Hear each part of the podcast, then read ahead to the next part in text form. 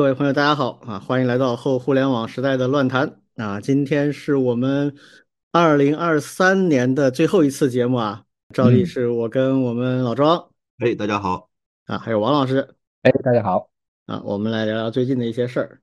然后今天也会有我们年终的一个特别企划啊，就是呃，我们会嗯聊一聊我们这个节目的二零二三啊，以及我们几个人对二零二四的一些预言啊。呃，这个到明年你们可以再来审判我们的这个预言。好，我们先来看看最近的一些新闻或者一些事儿啊。那每次到了年终嘛，就会有各种各样的排行榜列表、年终报告啊。我忘了是从哪一年开始啊，基本上每个流行的 App 都会出一个你的年终报告。嗯，对吧？今年我们也看到。我们的听友们还有很多其他的朋友啊，到处在发自己喜欢的什么微信读书啊、豆瓣啊、小宇宙啊这样的一些产品里边的年度报告，还有就是各种各样的排行榜、各种各样的年度人物、年度事件啊这样的一些总结列表，呃，都有很多。我们作为我们这个节目呢，也不可能都去谈所有的这些事儿啊，我们就挑两个来说一说啊，一个是我们都比较感兴趣的关于电影的啊，嗯。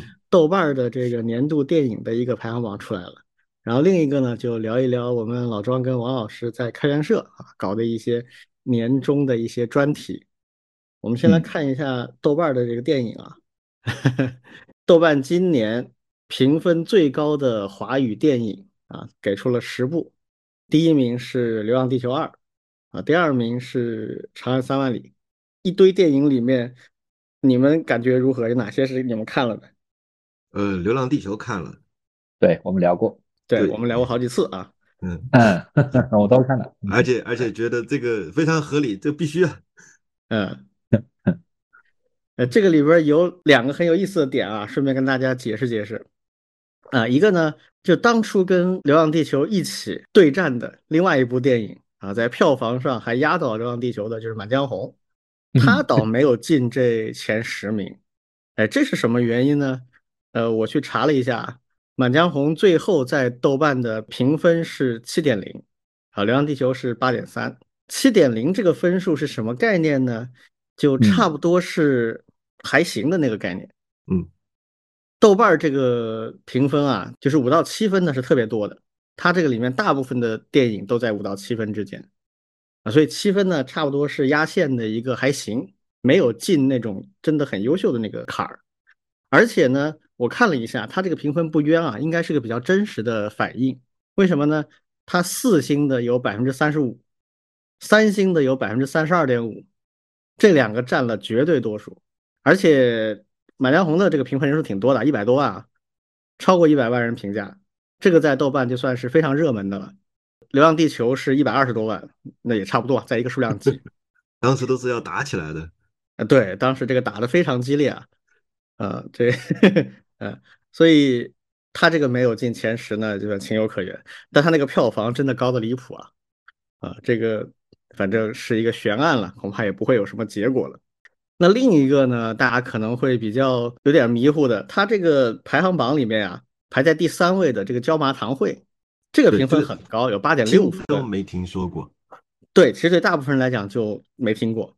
而且这部电影很有意思，这部电影实际上是二零二一年就拍好了。啊，而且就在，因为它是香港跟法国合拍的一部电影，讲的是我们国家的川剧吧，好像是一个传统艺人，在不同时代的一些历程。有人把它跟很著名的这个《霸王别姬》去相比啊，风格上是有点类似。我也没看，我只看了一些片段，看过一些介绍。就我感觉它的气质上是比较接近的。但这个片子呢，它的问题在哪儿呢？就是它的评分的人数太少了。他在豆瓣的评分才四万多人，嗯，那你评分再高也没用啊，就是这个欣赏面太小了。但是说实话，我觉得这片子是最符合豆瓣的原教旨主义的那一批粉丝的 DNA 的，但是就太小众了，跟那几个一百万以上评分的就没法比。所以可能这个编辑部想了想，综合考虑了一下啊，人数跟评分权重搭配一下啊，最后嗯把它放到第三了。说不定还有另外一个效果，很多人看了都会觉得，哎，这个分这么高，怎么在第三呢？而且听都没听过，这个什么电影啊？一好奇，说不定找去看一看啊。我就有这想法。哎，对的确实想找来看看。我我自认我还是豆瓣基因蛮浓厚的一个用户，我觉得会对你胃口的。有可能。也许你不一定会觉得它特别怎么样，但肯定是你看得下去，而且就不会太讨厌的一部片子，嗯觉得还行啊，你去找吧，是去看了，肯定不会后悔的啊。就嗯这种，回头来给大家汇报一下。对，这估计不是我的菜，所以我也不会去找了。但是肯定也是非常有特点的一部片子，但肯定小众啊，就非常非常小众。然后这里边儿《长安三万里》肯定也是不错的片子，虽然说有一些瑕疵吧，但是片子都有瑕疵。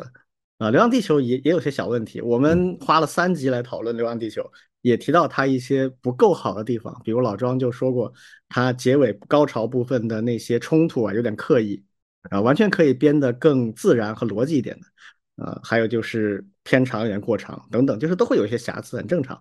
但是总体上而言，我觉得像《长安三万里》，它继续保证了有一部优秀的动画片在前列，不论票房还是口碑都是非常前列的。呃，然后呢，技术上也非常的成熟。就我看电影吧，一个是个人口味儿，那另一个我就喜欢看它在技术层面上是不是足够好。你如果一个电影它很有话题性，但是技术层面上有硬伤啊，编剧啊或者制作啊或者整个呃逻辑上有硬伤，那可能它就算一时火，它也没有什么大影响。第三就是看它对整个电影行业和工业有没有正面的影响。那从这几个角度来看的话呢，确实这两部我觉得都是实至名归的。另一个就是我想专门说一说的，就是刚刚上映的《三大队》也进了前十名，它是十五号嘛，到现在还不到半个月啊。呃，非常新的片子，但是评分不错，接近八分啊，而且说不定后面还会继续涨。整个口碑我是看好的。我今年年初看了《流浪地球》，然后到了年中年尾的时候看了这个《三大队》，这两部片子我都非常满意。好像老庄也去看了，对吧？我看了，我非常喜欢。嗯，也觉得不错哈，就是嗯，反正就是确实也都得到了大家的认可。王老师还没看对吧？对的，我还没看，我想那我是不是应该也去看一下？嗯可以你元旦去看嘛，你就这嗯假期去看嘛，挺好的，看的。不亏的，不亏的。好好的好的好的好的，嗯，呃，这个我就顺便多吹两句吧，反正 呃，这个就我看这片子啊，我就想起了前一段时间另外一部跟它很类似的，也是真人真事儿改编的片子，啊、但是呢那一部呢就引起了很大的争议。这两个片子很像啊，它都是讲了一个人做了一件非常传奇的事情，非常难的事情。这个事情传奇到什么程度呢？就是绝大部分人第一次听的就都不敢相信，都不可能有人做成这样的事儿啊！哎，但是这俩事儿都是真实的人，还活着的人，真实做出来的事儿，你不由得不信。那这个时候呢，你就会很好奇他是怎么做到的。那你去改编这样的真人真事儿成为一个故事片儿，当然有很多你想讲的东西，这没问题，创作是个人自由嘛。但是你有一个最大的使命或者任务，就是你必须回答一个问题是：他们凭什么可以做到？他的核心的动机和力量来源是什么？那之前那部片子为什么会就争议很大呢？因为看完之后，那个电影给出的答案似乎是这样的：就是哎呀，我遇到了人生当中的重大挫折，我很痛苦，那为了抵消这种痛苦，我就拼命工作，然后就做了。就那片子给人感觉是这样的。那这个就问题就很大，你别的东西做的再好再怎么样就没用了，因为你最核心的任务没完成，你这个动机弄错了，人家还活着呢，你就这么编排，这这实在不合适。那作为强烈的对比，三大队就非常好的回答这个问题，就他的核心动机是什么，他凭什么可以做到？而且不仅如此啊，就不仅他回答这个问题，而且他还升华了一点，就是说人民警察他确实有他的与生俱来的正义感、使命感。啊，嫉恶如仇，没得说。但是这个电影升华的一点就是说，人民警察也是人。那既然是人，就有他的局限性，就有他的一些牵挂的东西，他不可能完全的丢开这些东西。那因为各种原因，他曾经非常决绝的，但最后都放弃的这些，其实我们可以理解，因为他也是人。但是不一样的地方在于，真的有一个人他就没放弃，他就真的做到了。那这个就不一样，这个就给人非常强大的一种力量。我听说国内就有一些警校啊，就组织学生们去看这个电影。我就非常希望组织的时候跟孩子们怎么讲呢？就可以这么说啊，我们不要求你们都做成陈斌这样，但是你们一定要知道，我们队伍里真有一个这样的陈斌，对，这就够了。我觉得这个效果就非常好。呃，另外就是整个片子最后那个片尾曲我也特别喜欢，请这个刘欢老师来唱的，叫《人间道》。哎呀，我没有仔细听，我就就走了，回头我得找来听一下。啊，B 站上有，你你去搜来听一下。好，电影里边不是反复的播了那个《少年壮志不言愁》吗？啊，对啊，对啊，那个听了好多遍。那首歌就是刘欢的成名作。哦。啊，一九八八几年，八六还是八七年，八零年代的著名的电视剧《便衣警察》的主题曲。对，那个我知道，那个当时刘欢还是首都某大学的老师，还 不是专业唱歌呢，配了几首电视剧的歌，其中最出名、全国传唱、一炮打响的就是这首歌，刘欢就这个成名的。然后这次专门又请他回来唱这首歌。那个便衣警察啊，真的就是我们七零后的人的刻在 DNA 里的一部电视剧啊。八零年代刚刚恢复这些长篇电视剧的创作，那个是一个大的高峰期啊。就是除了像我们都知道的《西游记》啊、《红楼梦》啊这些神作以外，时代剧最出名的之一就是这个便衣警察。嗯，便衣警察这个剧呢，跟三大队其实挺像的。啊，都是讲有一个警察，那他这个人还不光是警察，他还是有国安身份的啊。因为某个案件做了不合适的事情，然后被扔进监狱待了很久啊。然后讲这么一个故事，那个电视剧挺突破的，在八零年代讲了很多我们现在都会觉得哎挺敏感的话题啊。但是整个电视剧拍的很真实，也非常的受人欢迎，所以刘欢来唱这歌，我觉得真的挺合适的。然后这个《人间道》的词作者。也非常了不起。我看电影的时候，看完我背后一小哥站起来就说：“哎呀，好久没听这么爷们儿的歌了，非常有力量。”但是这个写词的这个人呢，是一个瘦瘦小小的一个八三年的湖南姑娘，叫唐田。唐田我知道，对，就是之前给英雄联盟的动画片写《孤勇者》的歌词的那个人啊。这几年啊，非常多的流行的电视剧和电影里边的插曲，很多都是他写的。很多人听他的歌的一个感觉就是特别有力量，就这个感觉。那这首歌也是，就是非常契合这个电影的主题。有兴趣大家一定要去搜来听一听，哪怕你电影不看，这歌也要听一下。好，行，我就吹这些了。好，我唯一的遗憾就是看完电影之后没有认真把那个结尾曲 听了，现在我要回去再找来听。对，而且我还知道的是，唐田另外还有一些传奇经历，比如说他还是身患癌症的，对他得过癌症，抗癌英雄啊，属于对，啊，对，非常了不起。好，那另一个年末的总结和排行的事儿呢，就是我们开源界的哈，请我们老周来说说吧。对，其实呃很有意思，我们一开始就没想做排行榜，嗯，我们当时是叫做呃开源先锋。开源先锋呢，并不是呃，就说最开始就是说，我们开源社跟波波他们认识，就是这个是否的波波认识，我们就说我们不要做排行榜，我们要做的是一个我们喜欢的人的一个列表。大概的意思就是说，哎，这个我们在开源圈子里面认识这么多人，这个朋友我一定要介绍给你认识，就是这样的一个逻辑。就是哎，这里这里有个人不错，我觉得你可以认识认识他，明年或者后年或者今后，你都可以关心一下他，关注一下他在呃开源圈里还会在做些什么有意思的事情，诸如此类的。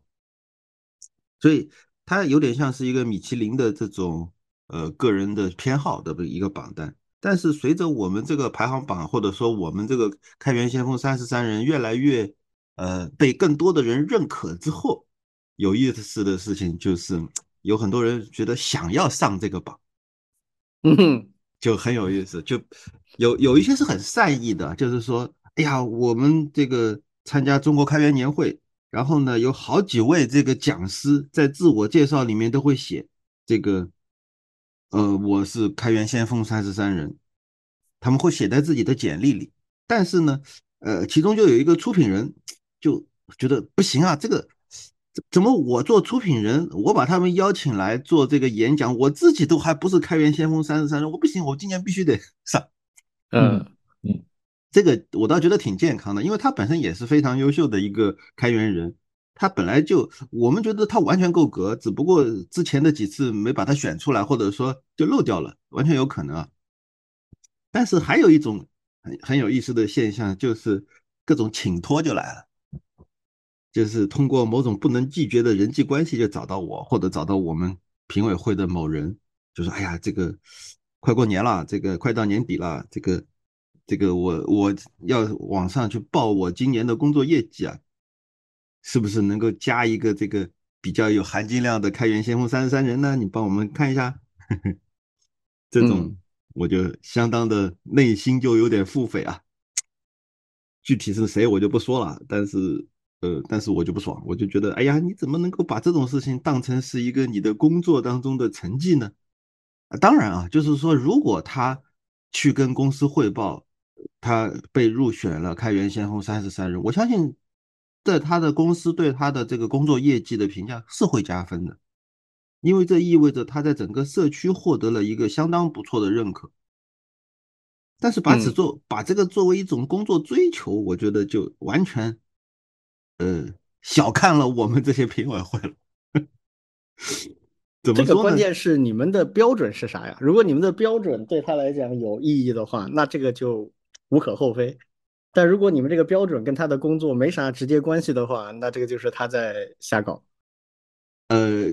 就是因为这个标准事实上非常的模糊，他没有一个 他没有一个说法说，呃，因为谁谁谁在开源界做出卓越贡献，所以我们选他，不是的，本质上其实就是投票投出来的。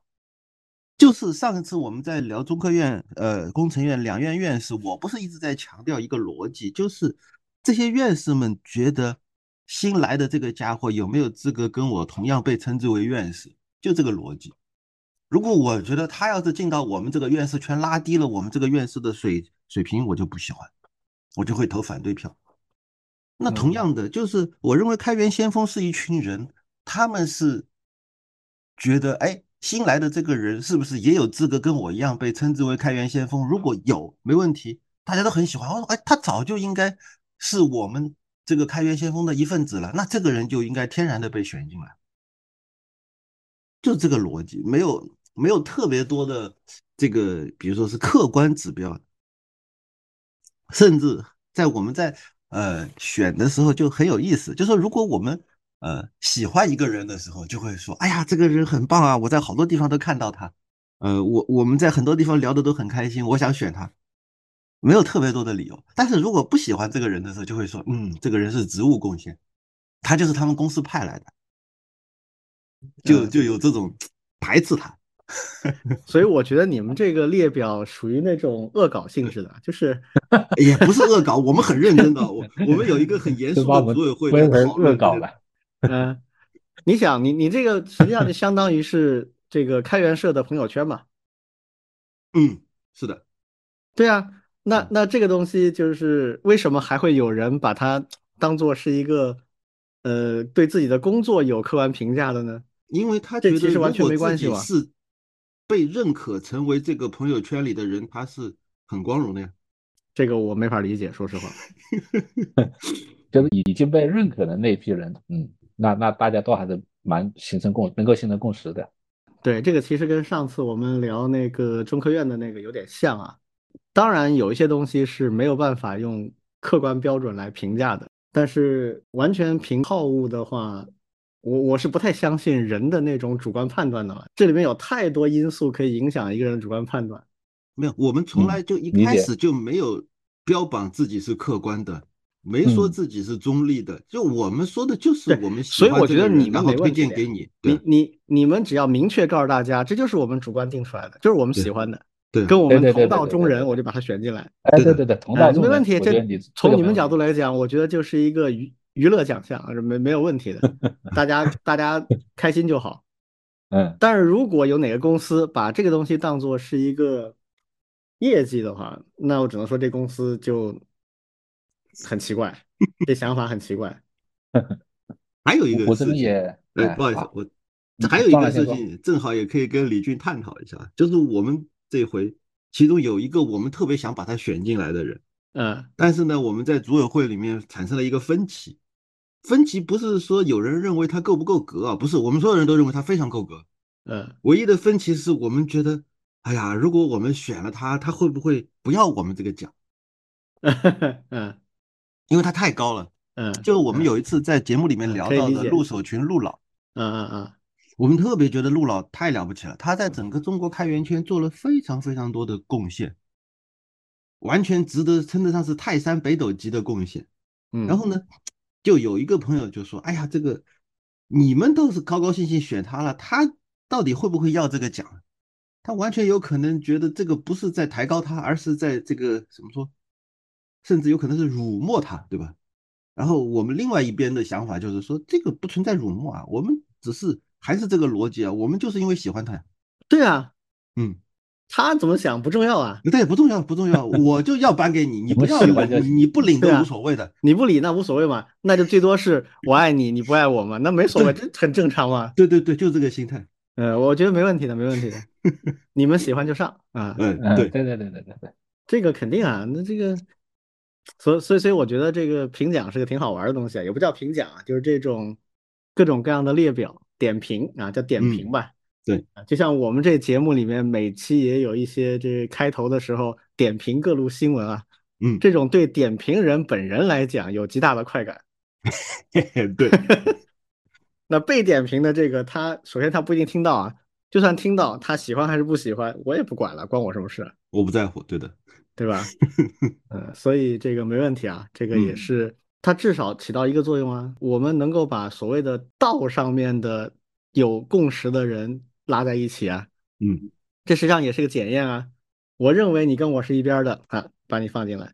如果你嗤之以鼻，那行了，我知道了，你跟我不是一条道上的，没事，下次我们就不干这事儿了。啊，如果哎正好大家都很开心，那没问题，我们就接着一块儿可以做点什么事儿啊，我觉得这也没问题。嗯。开源这事儿嘛，我本来就一直认为这个事情是有一定的道的成分在里面，它不完全是一个商业模式，也不完全是一种技术路线，它本来就是带有一定程度的理想主义在里面、信仰在里面，否则是做不了的。我一直认为很多人低估了这种成分，老觉得开源这东西就是一个技术或者是一个商业路径，尤其一些投资人啊，他们对这个事情看得不明白。他们觉得这是一个 fancy word，像别的 fancy word 一样，可以给他带来商业价值，就是带着利用他的那种心态。我觉得这个反而是可能是有问题的。就我补充一个，刚才那个庄老师所提到的开源三十三人是咱们开源社的其中一个年度活动。嗯，那开源社呢，其实还有另外一个年度活动，就是中国开源年度报告。啊，这个每年都有的。我们去年好像也提过这事儿。嗯，对的，对的。那这个里面呢，其实和前面不一样，我们这个里面呢有很多排序，对，有有很多排行就是数据驱动的为主了。对对对对对，而且呢，我们今年也是准备排各种我们能够想得到的，我们都会试图来给它排一排。这个啥时候出来啊？排，呃，应该就是年前，大概两周以后，我们这个数据片应该就做好了，啊，就开始去找一些那个我们同道中人去做一些点评。OK，对我们去排国家呀，排项目呀，排企业呀，排基金会呀，嗯，甚至还可以去排机器人，就是一些 bot，GitHub 上面的一些。嗯，你这个基本的出来之后，我们现在节目里点评一把。好的呀，可以从里边挑几个比较有意思的项目，我们先来点评点评。可以，对的，对的。啊，等正式出来了，我们再发给我们的。听友们，让他们去看。好，嗯嗯，对，而且呢，今年还有一个比较大的变化，我们把那个国内的 Git 一一的平台的数据也合进去了啊。马云的第一，对的，第一次能够把 GitHub 和国内的 Git，然后做一个综合性的汇总排名。哎，有意思，你这个一定是全球唯一了。哎，对的，全球唯一。老外不会放 马云的数据进去的。对的，对的，对的。挺好，这个和我们一会儿最后的你节目是有关系的啊，嗯，你们有预测，对不对？嗯嗯嗯嗯，我我也会来说的。好好好，好，嗯，好，那关于这个我们就先说到这儿啊。我们来看下一个新闻，是关于《纽约时报》诉 OpenAI 和微软。《纽约时报》告 OpenAI 什么事儿呢？就是训练数据的侵权案。哎，这个事儿我们之前不久刚刚聊过啊。我们当时就有一个预言，就是说。目前这么多大模型啊，不管它是文字的、图片的，它都会用到海量的训练数据，而高质量的训练数据基本上目前在网上你能找到的高质量的训练数据，它都是有版权方的。那么这些版权方对这个训练数据这事儿是个什么态度呢？哎，这个我们这次就看到这个态度了。《纽约时报》告 OpenAI 和他的大股东微软，说在训练数据当中大量的使用了《纽约时报》的有版权的新闻内容。啊，这些数据，《纽约时报》认为，第一是极大的帮助了 OpenAI 去提升它的 AI 的能力；第二，反过来侵害了《纽约时报》。为什么呢？因为这些数据进到 AI 的训练库里面之后，你去问 AI，它就给出答案了。那么很多人因此就不看《纽约时报》了，这个是他的逻辑啊。嗯，那所以对他造成了很大的侵害。因为大家知道，司法上面去就侵权打官司啊，它有两个关键的要件。第一个呢是确认有侵权行为，第二呢是对权利所有方产生了实质性的损害。前者是定性，后者会决定能赔多少。那这次《纽约时报》一下子就要求几十亿美金的赔偿啊，就是跟这个后面的侵害是有关系的。这个诉讼的这个提告的这个文件里面还有一些很有意思的信息，比如说他提到，在今年的年初啊，三月份、四月份，纽时就跟 OpenAI 就这个训练数据的版权的问题进行了相应的谈判，也就是一开始是准备做商业合作的，但是最后没谈拢。在没谈拢的情况下，OpenAI 照用了。那么到年底，这那 时候就最后可能谈来谈去谈不清楚啊，就告吧。这是这个事情的起因。还有一个侧面的信息，就是其实有跟《纽约时报》类似的传统媒体，比如说 AP 就美联社，还有像 Political 这样的一些期刊杂志，他们其实也跟 OpenAI 进行了相应的商业谈判。而他们呢，就是另外一个方向的例子了，因为他们谈成了。那谈成了，到底怎么谈的？最后的合作的细的条款怎么样是不知道的，这是商业机密，大家没公布。但是可想而知，我记得是美联社也专门出来发表过一个说明，就说他们跟 OpenAI 达成了合作，合作的原因是他们看好 AI 的未来，而且认为自己也应该大量的采用 AI 技术来提升自己的工作。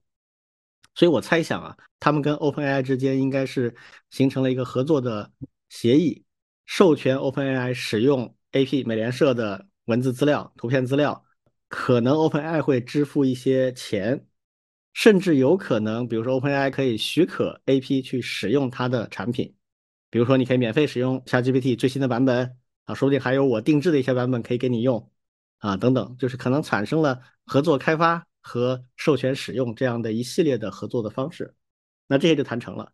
但是跟纽时为什么没谈成呢？就不知道，反正就是没谈成，最后就告了。这个事儿你们两位怎么看？我觉得，其实我期待着美国那边能发生更多这样的重大案件。嗯，然后就包括上一次，其实很类似啊，就是一群程序员要去告 GitHub，然后他的 Copilot 也用了程序员的数据嘛，也是要索赔。对其实我都期待着这种案值，首先越高越好，反正你开狮子大开口嘛。完了以后呢，最后能判下来赔多少都是都是一个说法，其实能够给全世界有一个参考，就到底这个数据的价值该怎么计算这件事情，呃，大家其实是需要有一个说法的。嗯，但但是呢，我我另外一个心里面暗戳戳的想法。我是希望法院赔的判的高一点，嗯，因为这会有有效的拖慢美国的 AI 发展速度。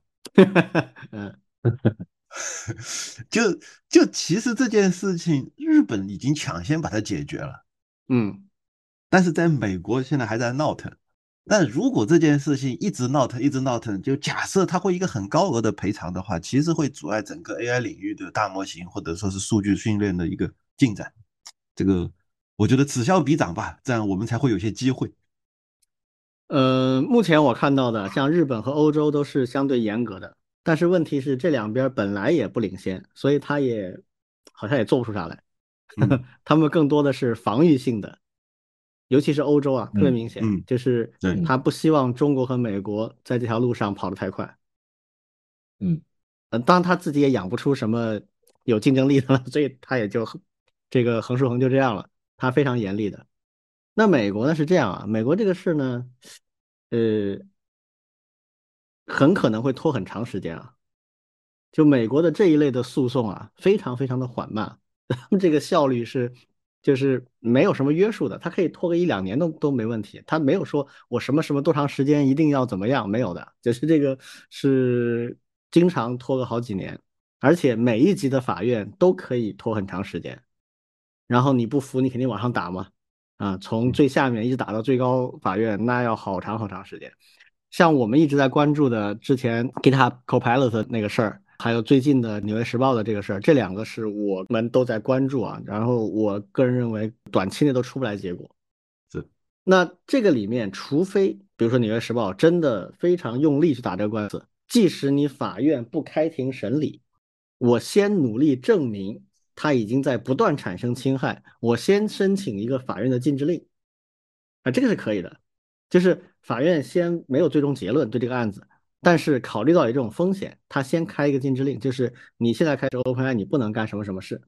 嗯，这个是有可能可以比较快出来，但这个的前提呢是，第一，《纽约时报》它要证明你不开这个禁止令的话会有什么严重后果，这个责任在他，不在 OpenAI，也不在法院，就是他必须自己很用力要去做这个事情，否则的话是开不出来的。那你说会因为这个禁制啊，对于《纽约时报》？就算不用《纽约时报》了，会对它有什么实质性影响吗？好像也不会哈，就是短期内恐怕不会有特别大的影响。但确实呢，从长远来看，一个问题就是这些训练数据到底值多少钱？这是个非常非常难的问题。我觉得这个问题就很难设计一个普世的又合理的一个逻辑或者公式。这东西到底怎么算呢？嗯，对，哪怕是他能提出些思路，我觉得算很突破了。对，其实我还挺感兴趣一个问题啊，就是他是怎么举证你是用了我的数据啊？说实话，我也不清楚。看到他的一些例子啊，嗯，就是他会问一些特定的问题，然后 ChatGPT 的回答里面跟原始的报道有非常高的吻合度，高的吻合度。对对，比如说超过七成或者八成。那么就像我们以前说，呃，小说啊、剧本啊之间抄袭啊，也是这样的嘛，就看你文字的这个吻合度百分之多少。对，那从那个 ChatGPT 的角度来说啊，其实就是不要过于单一的来源这些训练数据。如果我要去规避的话，这样的话呢，就是我我混着抄，这是一种方法。但另外一个问题在于，就是说，我不知道他们之前做商业谈判的时候啊，有没有交底，就是嗯，比如说我抓取你《纽约时报》上的内容，《纽约时报》它大内容是在那个付费墙后面的嘛。就是你通常只能看到第一段，后面就是要付费才能看到。那么这些的话，它抓取的时候是不是它会需要一些技术手段？这些技术手段是不是可跟踪出来的？我不知道《纽约时报》是不是还搜集了这种类型的。就是我不管你输出的是啥，但你肯定爬过我的东西。它有没有搜集这方面的？这个相对会难一些，但也不是不可能。就看他呃有没有做这方面的一些具体的处理。真要做的话是可以做的，就是我专门的信息安全的人员去追踪数据抓取的来源，这个真要做，技术上是有技术手段的。对，技术上是可以的。对对，而且我相信 OpenAI 在做这种内容抓取的时候，不会故意的去做，比如说隐藏啊，或者是混淆啊这样的一些事情，按理说是不会的，否则那不变成黑客了。这个就，嗯，他还是冲着把模型做好嘛。对对对，而且他肯定他也不会使用非法获得的数据。他一定会在一个合法框架下去获取网上的数据，嗯，他没有必要把自己陷入这么一个会被非议的这样的一种境界啊，不需要。嗯，那我觉得还挺还是挺难阻止他的。对，所以这个案子非常有标志性啊。我今天后面也会提到，就是关于美国政治的一些事情。美国明年有大选，这个大选谁上去，对这个案子可能有很大的影响。因为民主党是比较支持创新的科技企业的，而共和党，尤其是董王，是非常非常的反这一批的。董王希望董王能上去。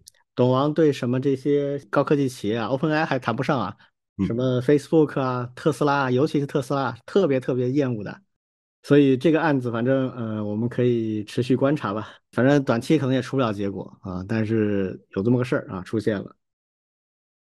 好，接下来我们聊我们上一周就预告了的一个比较大的话题啊，就是国家新闻出版总署新发的《网络游戏管理办法》的这个征求意见稿。这个事儿实际上是在上周就引起了挺大的声量，但是很有意思的是，这一周过去一点声音都没有了，以至于我们前两天在开选题会的时候都把这事给忘了，给忘了，对。好像已经过去了，对，就是一点声音都没有了，就热闹那两三天。这个也说明，其实那两三天的热闹本身可能有它的偶然性啊，是个比较特别的一个状态。我先简单说说这个事儿的来龙去脉和一些基本判断吧，啊，然后我们可以讨论一些我们的观点和看法。其实上周我已经大概提了一下，首先这是一个征求意见稿，那就意味着它确实是征求意见的，你有意见就提嘛。它也不是最后定论就这样了，它可能还是会有所修订的，这个很正常。而且它是一个行业管理办法，行业管理办法呢，它确实主要考虑的就是这个行业的发展、健康和蓬勃发展，缺一不可啊！不能只为了它蓬勃发展不管健康，也不能为了健康就让它发展不了，这肯定都不行。所以它是一个需要兼顾这两块的一个行业管理办法，而且它因为不涉及到很多，涉及到一点点，但是。没有很多，比如说国家安全啊、国家重大利益啊这方面影响没有那么大，所以呢，其实不算个什么很大的事情。说实话啊，所以这个事情呢，主要是在部委这个层面。那么现在游戏的管理是分到新闻出版署，那么就是他来负责去制定。但最终这个办法审批通过呢，它还是要走立法的渠道的，国务院要通过，然后人大常委会要批啊，它才能够正式的执行。这里面涉及到一个以前的一个历史啊，就上次节目我也稍微提了一下，我们国家对于网络游戏的管理，原来是分两半儿，新闻出版总署呢负责发行，就是你能不能上市由他来管啊，这个东西俗称叫版号，就是新闻出版总署发给你版号，你才能上市，你这个游戏才能够卖啊，才能够正式的去运营。那么具体运营过程当中需要遵循的东西呢，是另外一块，在文化部管，文化部管了好多年。啊，直到二零一八年，二零一八年我们有一次比较大的部委的组织架构调整，其中的一个调整就是把文化部和当时的旅游部还是什么就合并了，就现在的文旅部合并之后呢，就希望他们重点管文化旅游了。那么游戏这块呢，他们就不继续管了，把游戏的这两部分职能就都合并到国家新闻出版总署。二零一八年开始，总署不仅要管发行了，还要管后续运营的管理。原来文化部在二零一零年是有过一个网络游戏的管理办法的，二零一零年制定的，一直执行到二零一九年。二零一九年的时候，文化部已经不管这事儿了，所以文旅部就出了一个告示，啊，说这个就废止，啊，就不再生效了。这个就很有意思啊，它废止了，但是新的东家，这个新闻出版总署，它的管理办法还没出来，所以从一九年到现在四年了。实际上是以一些零散的条文来管理着网络游戏啊，所以这个里面其实是有很大问题的。总署在制定这个征求意见稿，其实也挺着急的，就是他得赶紧出台，否则的话，他现在一直都处在一个管理所依据的规章制度非常不完整的状态下，所以这个就呃麻烦就很多。说实话，我仔细的读了这个意见稿，它里面大部分内容其实是延续一点的。就没有区别，没有很多变化。有一些呢是虽然原版的那个办法里面没有明文说，但一直以来都这么执行的，他把它明确化了而已。真正有一点新东西的就那几条啊，你看它的前几章啊，第一章总则没啥，网络游戏的出版经营这个也没啥，然后有一些具体的要求，比如说。不允许买卖和套用版号，这个一直都这么要求的，以前没有说而已，现在把它就写出来了。还有对境外的运营的一些要求，以前我们的管理办法里面没有明确的讲，中国的游戏公司在海外发行游戏，它的发行商、它的运营、它的使用的用户都在境外，那这种其实说理论上讲是我们不管的，但是呢。现在其实各游戏商他都还是挺重视这件事儿的，因为怕什么呢？如果你中国的游戏商在海外发行的游戏里面有一些问题，传回到国内形成了重大舆情的话，那这种事儿对游戏开发商来讲，其实是个很大的麻烦啊，不是随便罚点钱就完事儿了的。所以其实他们现在已经很重视了。那现在把这个东西呢也写进去了，而且这次写进去呢也只是建议，就是应当如何如何啊，也没有对应的罚则啊，所以其实也无所谓。真正大家说的比较多的，其实有几条。一条呢是说不得在网络游戏当中设置强制对战，就是 PVP，呃，两个人相见，对面要砍你，你不能够不让他砍，就这说白就是这个啊。这个东西呢，对某些专门主打 PVP 的游戏来讲是一个问题，但这个问题根本对他们来讲不算啥。为什么？因为他们很容易规避掉啊，他只要允许用户自己打个勾就完了啊。当然，这个会产生一个什么影响啊？就是在某些游戏里面，那种花钱很多的大佬啊，非常厉害。就喜欢到处野外杀人的这种，结果他跑到野外去，发现遇到的人头上都顶着一个免死盾牌，因为这个人他拒绝了随时 PVP，你必须发起，他拒绝你就不能杀他啊，可能会让这个氪金大佬非常不爽啊啊，这种可能性是有的啊，但这种游戏呢，说实话现在也不是特别多啊，可能就是一些比较遗老型的游戏，那游戏挺赚钱的啊，就那些氪金大佬氪很多钱啊，但是呢，这种说实话。也没有特别大的对行业的冲击，谈不上啊，是一些遗老游戏会这样。啊，还有一个大家比较关注的就是限制消费。这个限制消费呢，里边最主要的一点就是对用户充值的限额做了一些限定。这个呢，其实是借鉴了目前正在单独执行的一个条款，就是对未成年人的付费的一个限制。现在我们的规定是这样啊，就是。八岁以下的小孩是不能在游戏里面付费的，八岁以上、十六岁以下的是每次充值不超过五十元，每月充值不超过两百元累计，啊，然后十六周岁以上、十八周岁以下的未成年单次不超过一百，每月累计不超过四百，这个是现在对未成年人的限制。那么这一次的标准里面呢，把所有人都放进去了，那这里面就有很大的问题。就是对成年人，你准备限额多少呢？如果你成年人限额是每次一万，每个月十万，那这个好像就没有什么限制的必要。但如果你对成年人限制的是每次一百，呃，一个月不超过一千，这好像有点过分。因为成年人嘛，你对自己的钱负责，不可能限制太过分。所以这个度怎么把握？这一块呢，我认为是可以商榷的啊，也这征求意见稿的意义所在也在这里。那最后会怎么改？不确定啊，等他们去改。那这里面说实话，游戏商其实多年以来已经有很多桌子下面的解决方案，就你真这么限额了，他也有别的办法。就那种想一次充一百万的，他也有办法。但你说这种是不是也会被严管啊？阳奉阴违，被管理部门抓了就猛整，会不会？这很难讲，因为已经很多年了，以前也没怎么认真管过。那这个是不是就会去严厉的管？这个说实话也不确定。还有一个不允许以测试名义啊无版号运营，这个事儿其实说实话已经是几乎事实就是这样了。因为现在我们的规定是手机版的游戏你要上架到应用商店，就必须先有版号，因为你上架要备案，备案的前置是要有版号，所以哪怕你说我这不是正式运营，我就是一付费测试啊，那其实你也得有版号。所以这条其实现在已经就是这么做的了，啊，只是现在进一步明确了，啊，不这么迂回了，就直接就明确了。最后一个是随机抽取，就是我们说的抽卡抽袋，这其实有点赌博的性质在里面啊。那这一个呢，一般的要求就是你要明确你的次数和概率，这个其实现在已经这么干了啊，就所有都必须有的，必须在醒目的地方公布我这一次抽取抽出来的东西什么级别的概率是多少，这都必须得有的。所以其实总的来看就没有特别的新的东西，个别新的东西是非常非常技术性的，完全是可以商量、可以讨论的。而且这个事情本质上呢，我知道的，就版署的有关的部门跟主要的几家开发商早就在讨论了啊，不是几个月啊，这讨论了可能有一两年了已经。就这些东西开公开的会、单独的讨论都有。大家其实都心知肚明，哪些地方可能会收紧，游戏公司其实也都知道，所以就可以印证一点，这个东西出来之后，游戏公司是情绪非常稳定的。这个腾讯第一个出来表态啊，然后网易还有其他一些公司也都纷纷表态，就是对他们影响不大。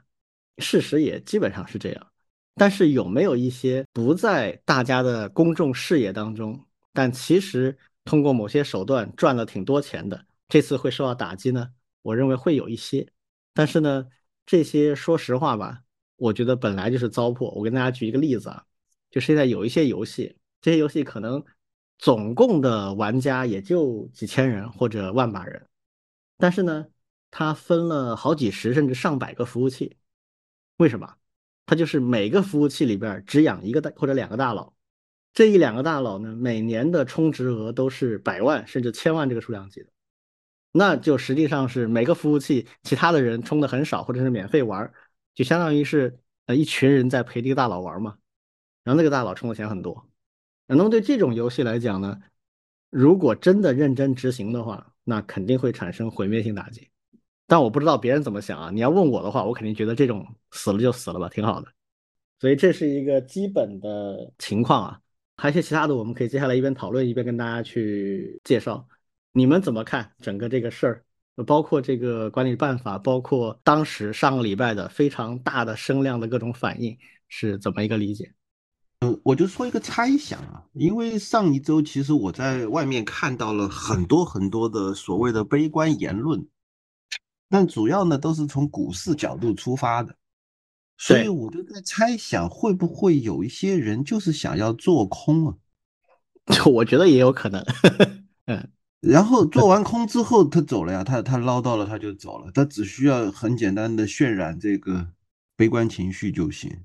嗯，而且恢复的越快越好，他可以对很快套现，然后走直接就走人了呀。嗯，这个多开心啊，快进快出一把。而且如果如果他再知道一些这个内部消息的话，可能会走得更快。嗯，这是这是第一个想法。第二个想法，其实我是想问李俊的。嗯，你说的一个服务器就养就陪一个大佬玩的这种是什么样的大佬？我不我不能理解这种人生。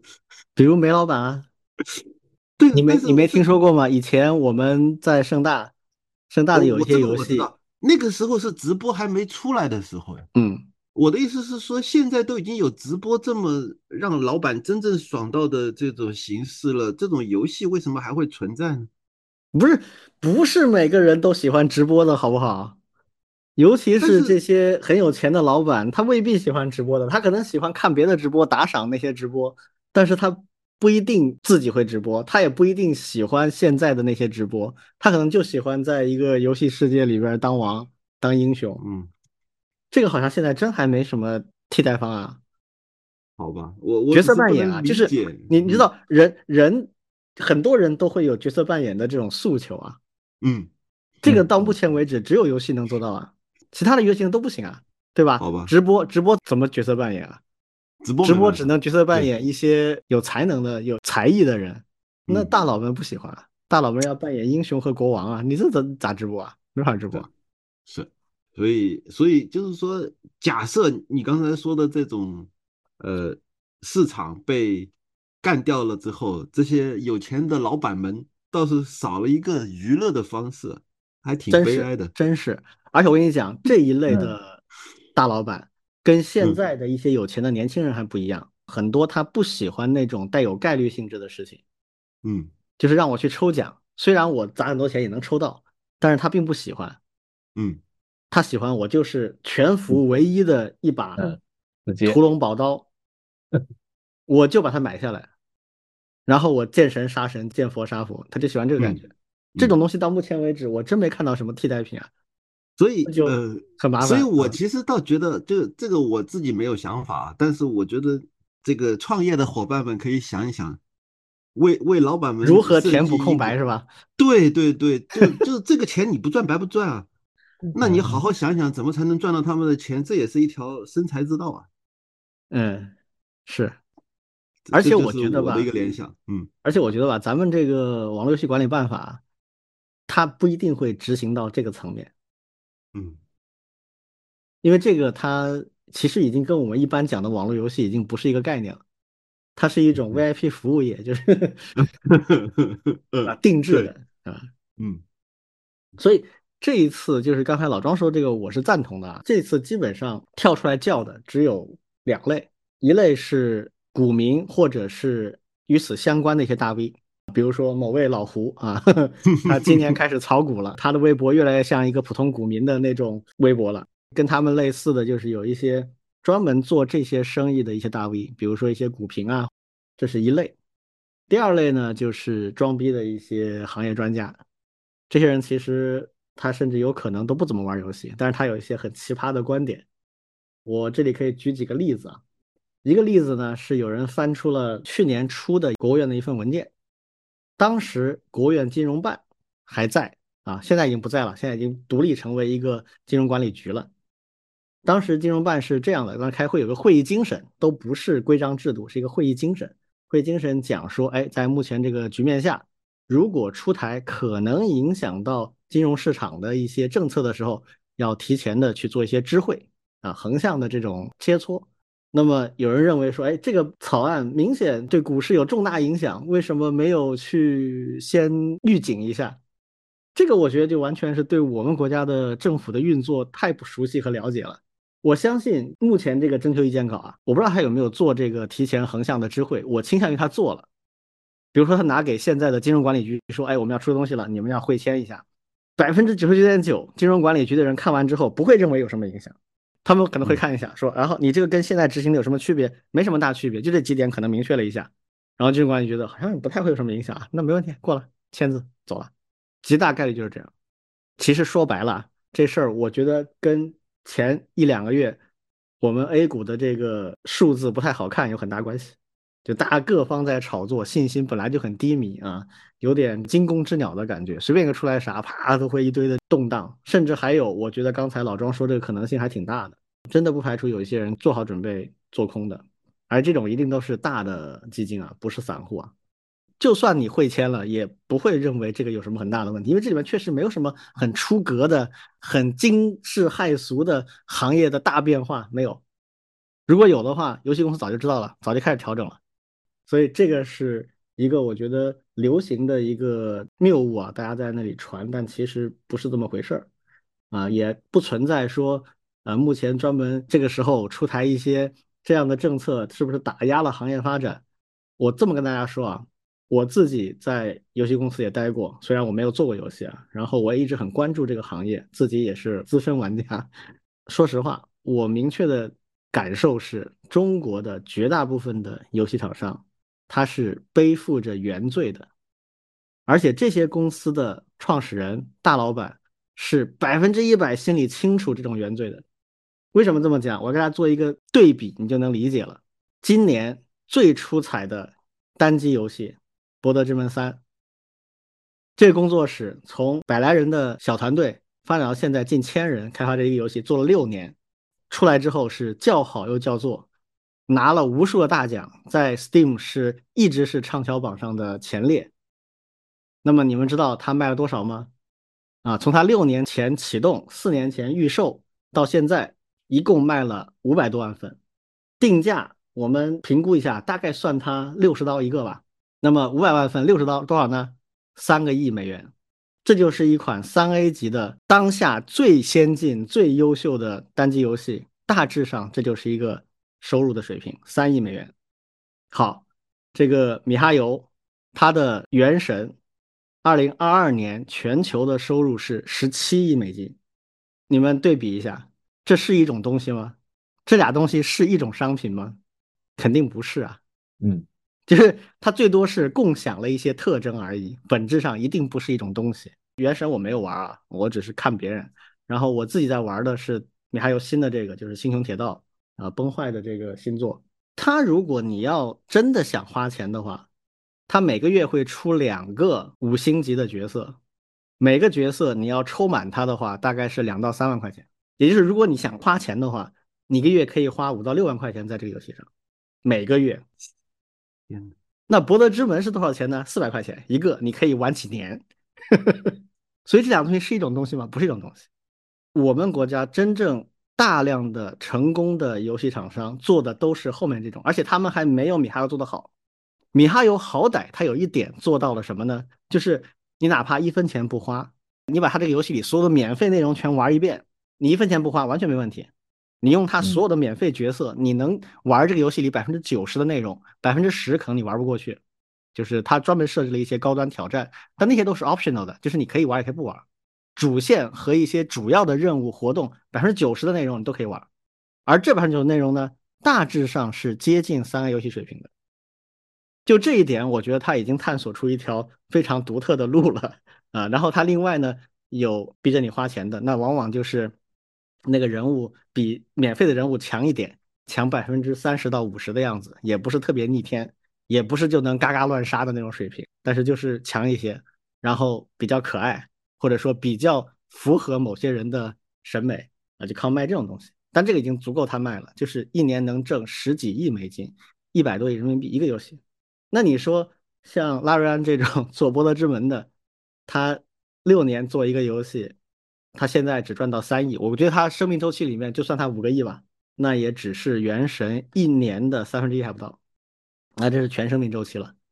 回到刚才，就是我这个判断啊，中国绝大部分游戏厂商它是有原罪的，而且它的创始人和核心团队是完全清楚的，所以他们一直生活在一种风险下，就是什么时候我这个原罪要被清算，或者说我必须要逐步的回到不那么夸张的路径上来。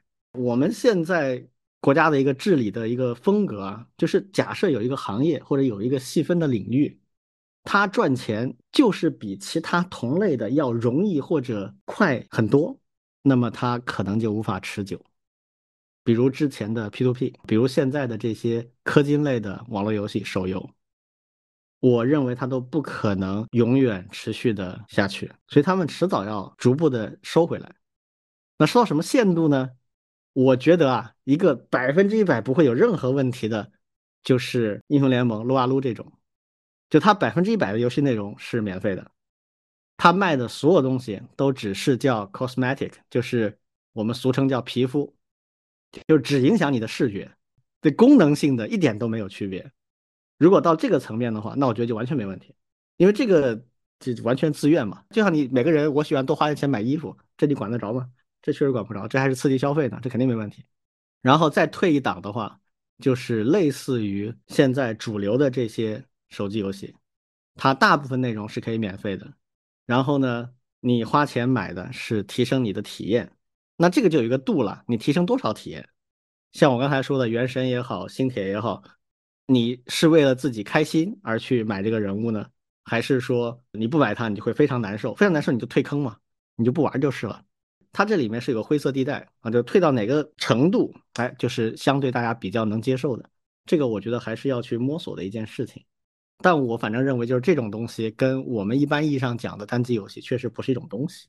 呃，这个，那你说这个东西会影响我们的游戏创新吗？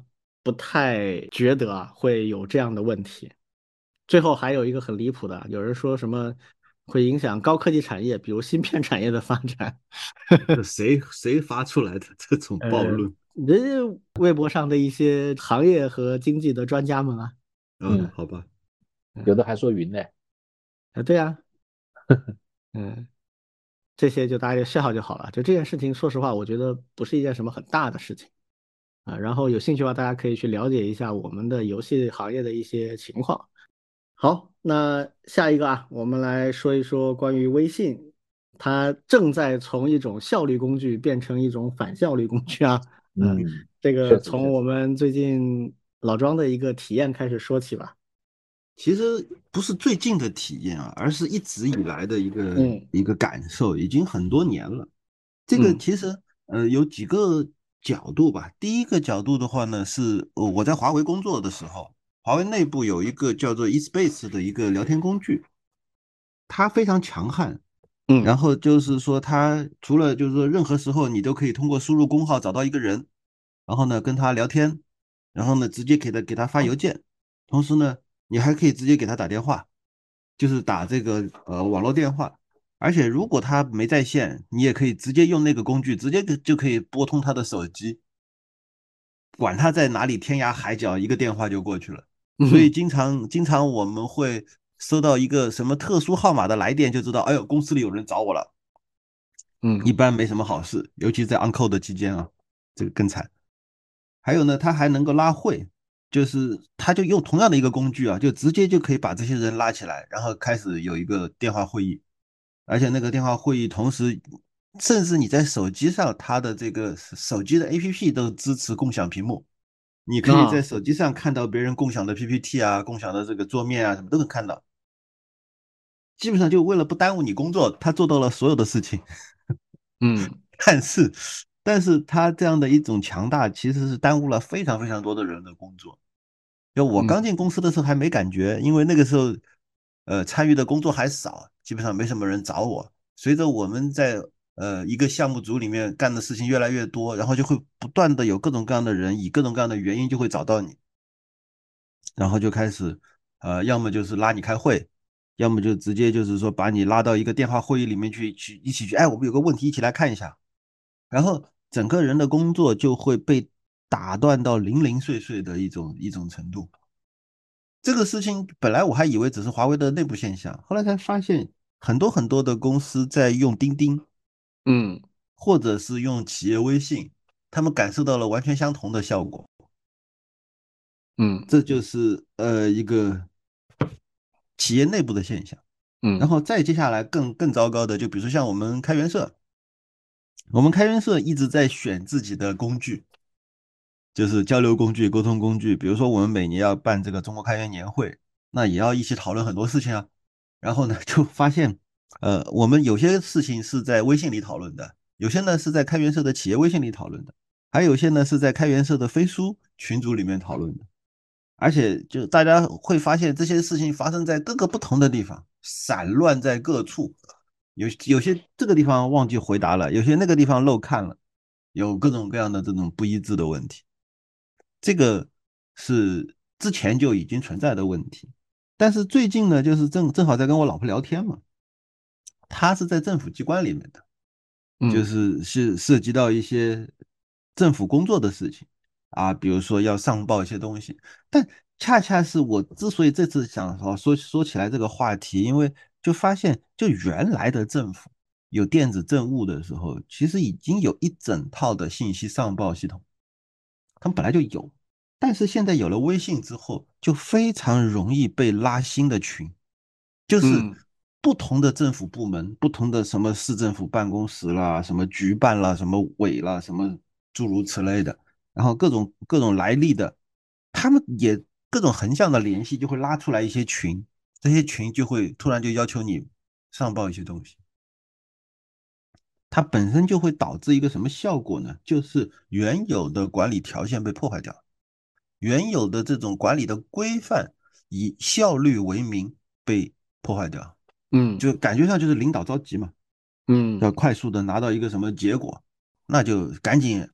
一竿子捅到底，找到一线工作人员，说你赶紧给我汇报。然后一线工作人员很懵啊，然后就会说，哎，我要再问问领导，或者再怎么样。然后就一个群就会从五个人、十个人，甚至拉到二三十，甚至上百人。嗯，然后就为了一个什么什么紧急的事情处理，处理完了之后呢，这些群有时候还会存在，这是最糟糕的。如果处理完结束也就算了，有时候这些群还会保留。然后渐渐的就会变成一个旁支，嗯，就是所谓的非正规信息和非正规管理的一个渠道会存在在那，然后它就会对正常的管理流程、管理的规范、信息流、信息规范都造成干扰。嗯，所以然后我才会想，哎，这一次我想拉着李军和王老师聊一聊，就是所谓的微信这样的一个效率工具。怎么就变成是一个破坏效率或者是干扰管理的一种东西？嗯，哎呀，这是个很哲学的命题啊，就所谓物极必反，是吧？对，过于便利之后就容易被滥用。对，非常滥用现在。而且现在最离谱的是，原来我们认为的啊一些相对比较死板的，什么国企啊、政府啊、学校啊。嗯，反而这上面受害可能说不定还最严重。对的，你像学校里，他本来 管理意识就比较薄弱。我原来在沪江的时候也是，我当时就发现有滥用这个微信群的这个情况。但是这种事情呢，大家有的时候表现的是一种工作积极态度，我也不能说禁止大家这么用，对吧？所以当时我是专门的组织各个部门去做过一件事儿，叫做日常的沟通制度的一个梳理。我们当时做的就是把事情分级，啊，哪些事情必须走确定的信息系统，因为这些数据要留痕，要进数据库。啊，有这样的一个原因在这里，那你必须要走信息系统，这是第一档的最严肃、最正式的东西。第二档，我就完全从我的角度出发，就规定了有一些事项必须走邮件，理由也是合规，就是你只有通过邮件的，我才视同是你职务上正式发出的，其他你都算非正式讨论。啊，你只要是你要想证明你做了某件事情，必须发邮件。这个从某种意义上讲呢，是我个人的一个，你说是喜好也好吧，或者一种哲学也好，啊，就是我是坚信这一点的。为什么会这么去想呢？就是我认为，如果太过于便利、太过于容易，那么你就会随意。你随意的话呢，你可能负不了这个责任。所以我就说，哎，你但凡你要代表你自己或者你的部门正式发表的东西，你必须写邮件抄送给必要的人，否则我就不认。我不认为你做了这件事。这其实就是逼着你在表态和发表意见之前，你得先深思熟虑，你得形成一个概念，就是哎，我说这个话是留下档案的，没别的原因，就这个。好，除此以外的啊，OK，那就鼓励大家啊，随时随地通过你方便的工具。然后我们指定了那个时候钉钉还没起来，呃，企业微信也没起来，所以基本上就是用微信群。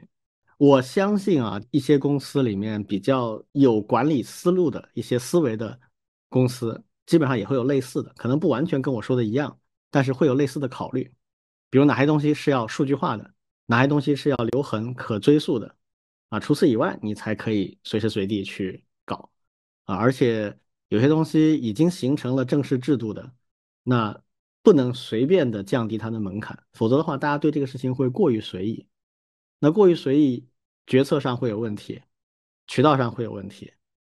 那很可能也会干扰到员工正常的工作休息，那这个其实长远来看都不好。但是背不住很多组织，他可能没有这方面的考虑，尤其是领导啊，这个事情主要看领导啊，大领导的风格下面就会学的啊，那这个没办法。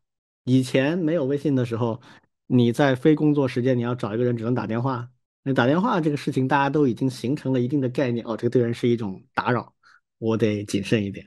那微信现在给人一种错觉啊，就是好像没有那么打扰，我随便可以发。嗯，王老师呢，你怎么看？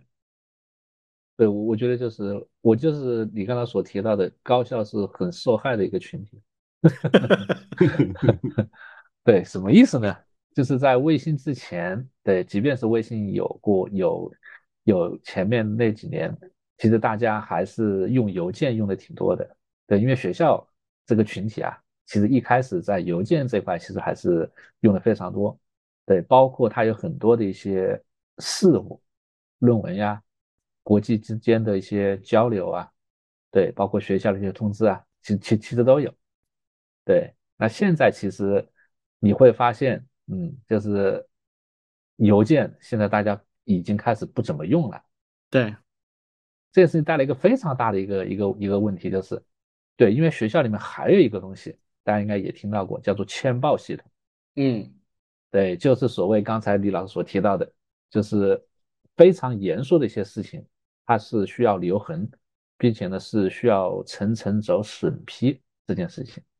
好，那现在的事情其实就是两个极端，就是除非一定要走签报系统的事情，哎，那大招还是按照那条路去走，其他的事情全部都是在 微信群里面完成的。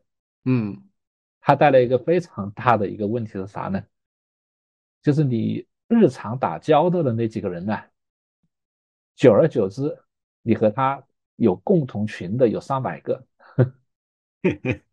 嗯，然后呢，你你你很多时候都是要查一些信息，哎呀，那这个挺挺麻烦的，嗯，我我群很多时候我群找不到，然后翻来翻去，翻来翻去。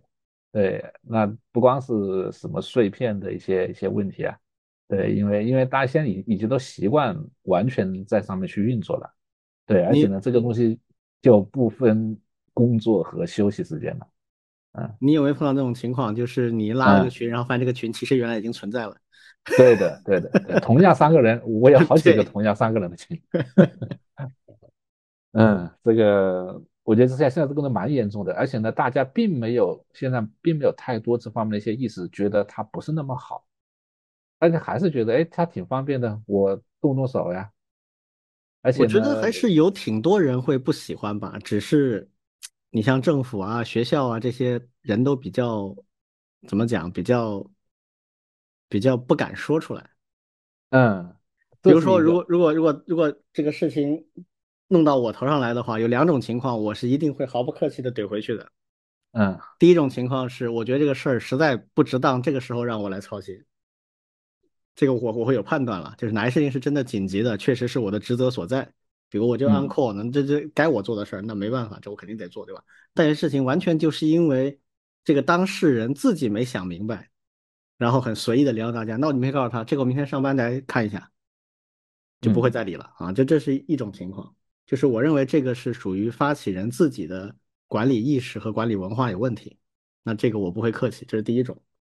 第二种呢，就是前面我们说的那些不适合在微信里面处理的，比如像刚才老庄提到的夫人的遇到的这个问题，嗯，如果换了我的话，我就会明确的讲，这个原来已经有什么什么系统了，走那边吧，不要搞这么多不同的路径了，这样不便于管理。就是这种事情，我刚才说的这些话，我相信很多人心里都会这么想，嗯，但是真说出来的。就极少数了，就没办法嘛，因为对吧？就是只要但凡我能忍，我就忍了呗。这是东方人的特点啊。对，我在公司里面会好稍微好一点，但是公司大了的话也挺难。嗯，嗯，我我们有老师也也也挺有挺有个性的，就是虽然不多，但是也有，就是我们甚至有不用微信的。嗯，其实这也没问题，这也是他的自由啊。对，但是哎呀，不停的被领领导劝，然后最后还是装了。对，这个压力非常非常大的，不是普通人能扛得住的。对的，哎呀，你怎么不用啊？我找你找不到啊，对吧？等等等等等，哎呀，嗯，对，问题就在这。嗯，所以我觉得有的时候吧，这个问题，说实话，真的还是大领导的管理意识很重要。然后就是还是要相信科学，有些事情真不适合在微信里做，那就不要滥用。比如刚才说的，如果你希望是可追溯的，你希望是要数据化的，那么你该怎么做还是要怎么做。第二呢，就是真的还是要有一些呃工作和生活的分界。这个呢，我也不赞同像有些人鼓吹的啊，说什么啊美国人下班了就什么都没有了。这呃，美国有一些行业是这样。但是也不是所有的，而且这也未必一定对，但是也不是说完全没有这种界限就对，我觉得还是要有一点这种界限的。其中最重要的一点就是这件事情是不是现在必须处理。我原来在待过的几个公司里面啊，我去跟一些，比如说一些中层干部去做培训，我一般都会要求大家，就是你要你作为领导，你要想清楚你的时间怎么安排，你要习惯于。凡是你需要先安排别人工作的，你要把这种事情优先做完，再去做你自己的事情，就是避免你时间上，哎，一天这个正常上班的八小时，你去见顾客啦，去开会，做这种自己必须要亲自做的事情了。然后下班了，突然想起来啊，这事安排谁去做，这个事情安排谁去做，那别人早就已经不在工作状态了。所以你要先安排好别人的事情，提前给别人一些考虑，这是一个怎么讲，也是一种职业修养了。但是我看到的真的有很多的中层，甚至是高级别的管理干部，这方面意识是不太够的，有点太任性了。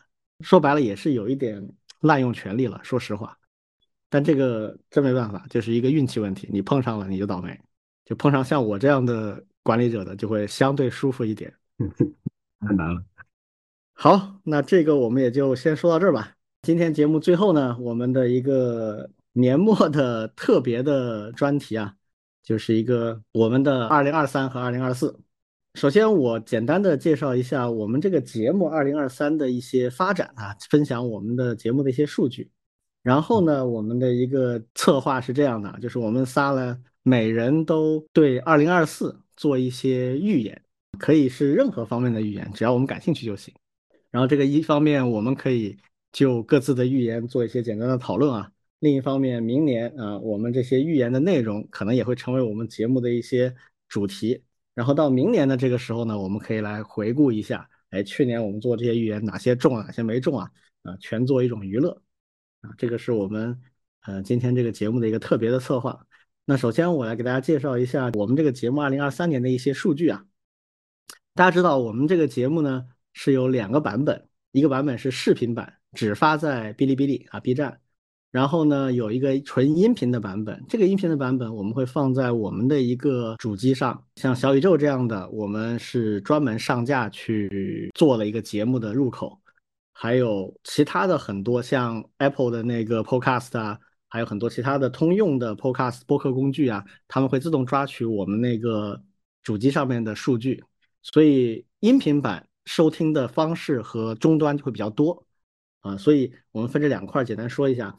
呃，视频版其实没有很多可说的，因为 B 站在这方面的统计数据非常弱，而且它没有那种年度的很综合的统计数据。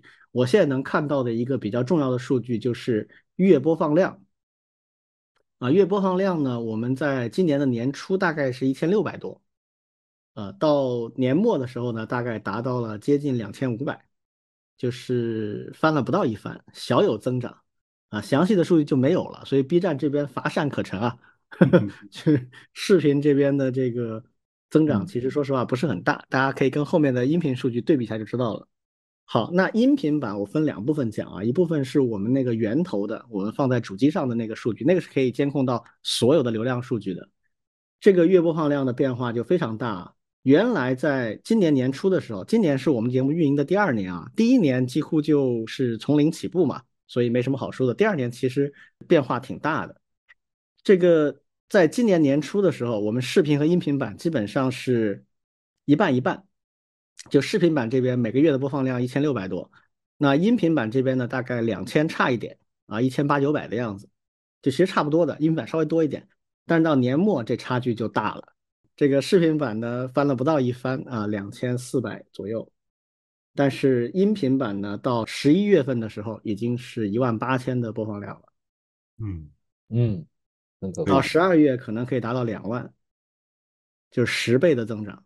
所以音频版这边的增长非常的快啊，说明呃，Podcast 这个播客这个类型啊，就还是音频的这种比较会更容易大家去使用。然后在我们所有的收听客户端里面，有百分之七十五左右，就音频版的百分之七十五左右是来自小宇宙。这里边呢，安卓跟 iOS 大致差不多，安卓多一点啊，安卓五十五左右，iOS 四十五这样子。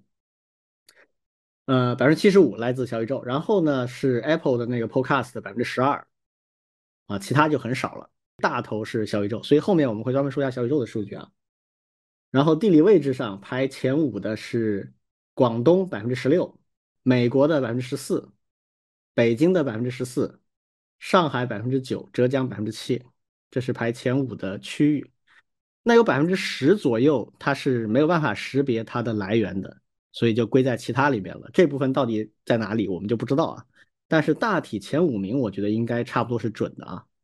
那广东为什么这么多？我说实话我不知道，就为什么广东会这么多。然后境外的像美北美的还挺多的，这个也有点出乎意料啊。好，然后在我们的那个原主机上面统计出来，到目前为止播放量最高的三集节目，分别是第七十八期叫华为的偷袭，这一集我们讲了核污水的排放，讲了新的编程语言 Moonbit，还讲了国产大模型的一些进展。还有华为的偷袭，就是指 Mate 六零的发布啊，然后还讲了软件集成开发环境，这是第一位的啊播放量的一集。第二名是第八十四期，标题是愿世界和平。这一期我们讲了开源社区的老龄化，还讲了我们所认识的一些女性的大牛，然后有一个巴勒斯坦问题的科普啊，这一期是排在第二。排第三的呢是第八十八期，题目是“技术人活该发不了财”。这一期我们讲了 那为什么技术大牛都对区块链不太敏感啊？还有我们朋友想做的 VR 游戏社区的事情，还有刘润润总翻车的事儿啊，这个是排前三的。好，下面说一下小宇宙的数据。小宇宙我们目前的订阅人数是三千一百四十五，在今年全年增长了超过两千五百个订阅，就是去年大概只有六百个左右啊，今年到了三千多。然后在我们所有的订阅者当中，完播率有接近百分之六十，百分之五十九点几。这个数据我还是挺满意的，因为我们这么长的节目啊，动辄两个小时，经常一个半小时，能够有百分之六十的完播率，我还是非常的感动的啊。累计播放已经超过了一万六千小时，整个节目啊。那么在小宇宙这边呢，最受欢迎的前三集，跟我们那个源头统计略有区别啊。前两名是一样的，第一名也是七十八期华为的偷袭，累计播放六百五十小时，然后第二名是八十四期愿世界和平，累计播放四百四十小时，这两个是一样的。但第三名略有区别，就是。在小宇宙上，第三位的是第八十九期，基础在民间，未来在青年。这一期我们讲了 OpenAI 的宫斗，讲了 iOS 的 Side Loading，讲了零一万物的那个啊，那个不叫丑闻吧，叫八卦啊。然后讲了我们一号的旧金山演讲，然后讲了阿里云的事故，讲了高等教育，我们吐了一些槽。这一期播放超过了四百小时，这三个是小宇宙的数据。这个播放量的数据啊，它其实随着时间的推移会改变。大家注意到，我们现在播放量靠前的都是七八十这几期，我们现在已经到这一期是九十五期，那越往后其实新的可能就会上来啊，这个很正常。然后在小宇宙呢，有接近五百人，有啊有有四百多人留下了总计一千三百多条、一万两千多字的评论。这个说实话，我用小宇宙不多啊，所以我不知道这个评论量算多还是少。但我觉得互动还总体来讲是不少的。然后小宇宙统计的，它没有具体给我们地理数据，但是他说我们在全球有两百七十多个不同城市的听众。好，然后小宇宙有一个很有意思的统计，他说，呃，有二十三个人收听超过了一百小时，其中最高的一位是一百三十二小时，十三人收听了每一期节目。啊，这就是我们去年的，我现在能够搜集到的一些比较有意思的一些基本数据啊。嗯，那在这里我也啊代表我们三个人一起啊，我们其实就是朋友之间的交流。这个有听友在群里面说，那你们放假都不休息？我说放假正好是朋友在一起聊天的时候啊，为什么要休息呢？我本来就要聊，就这么一个节目，然后也从来没有做过任何的运营。今年的数据增长居然还有这样的，我其实是呃非常惊喜啊，也非常感谢。感谢我们所有听友啊，尤其是一集不落的听了所有的这些听友，真的不容易。确实，确实，确实。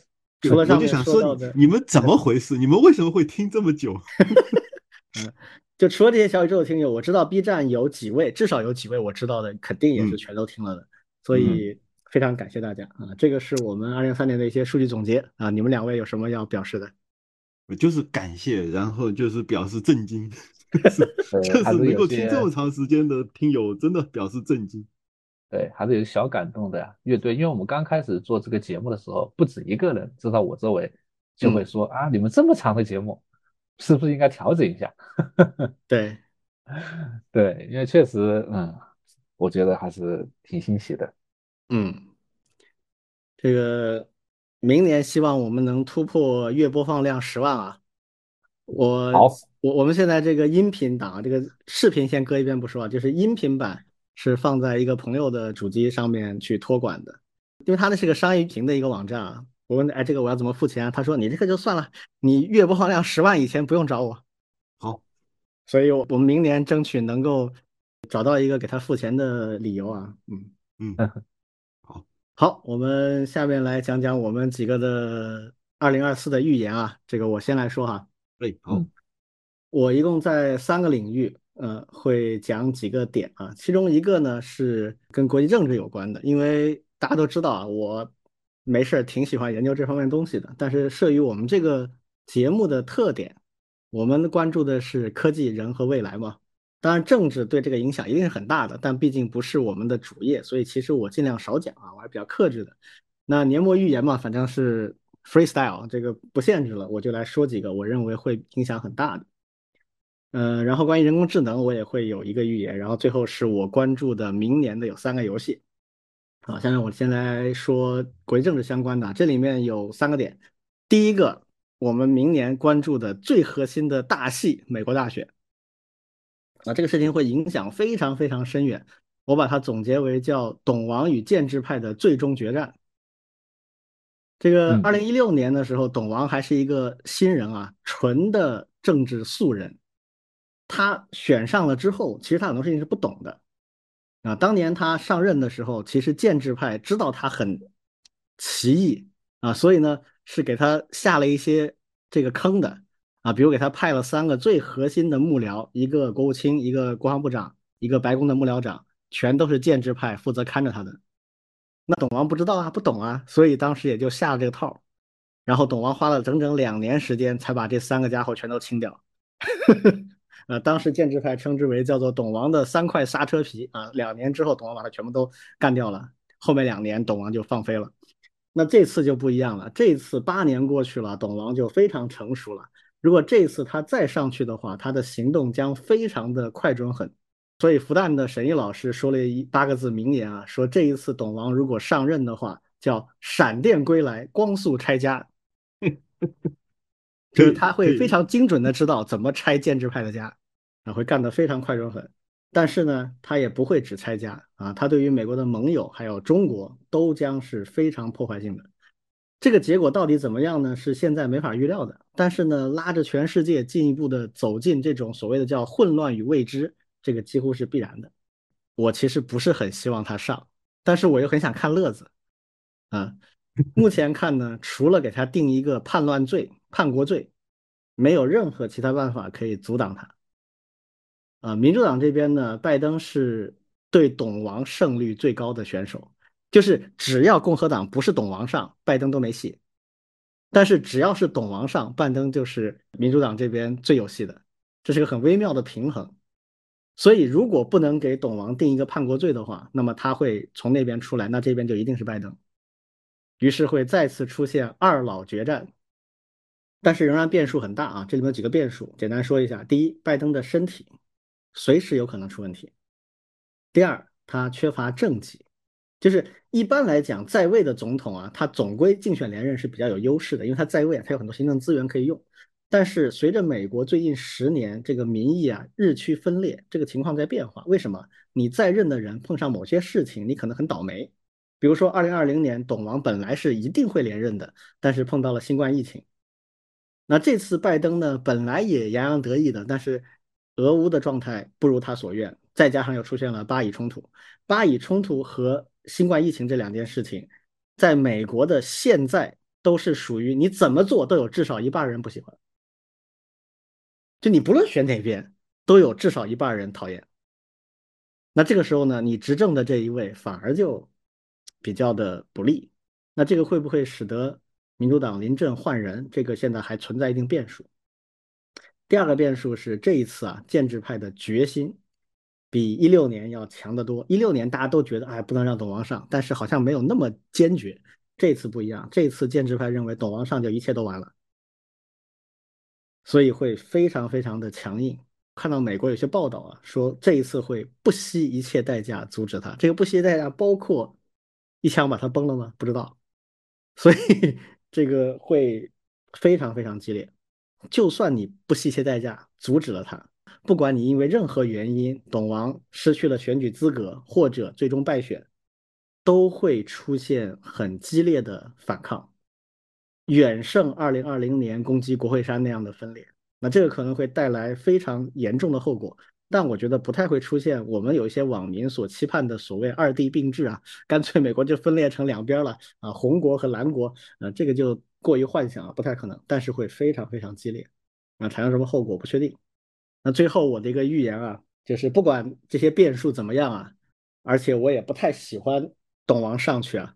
但是我在这里做一个大胆预测，他还是会上，啊，没有什么太多理由，我就赌了啊。明年大家来看赌对不对啊？嗯，好，这是我的第一个，也是相对是最复杂的一个预言啊。好，第二个就是俄乌之战啊，俄乌之战呢，呃，从现在状况来看，俄罗斯已经处于不败之地了，就乌克兰实际上已经打不下去了啊，人、钱、粮都不够。本来明年会有乌克兰的大选，但是由于战争的原因，泽连斯基强行的推迟这个大选。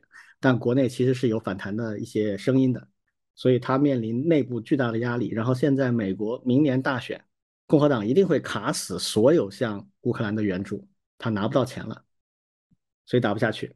但现在呢，两边关于领土的根本分歧太大了。俄罗斯说我占了就是我的了，那四个州你不能再谈了。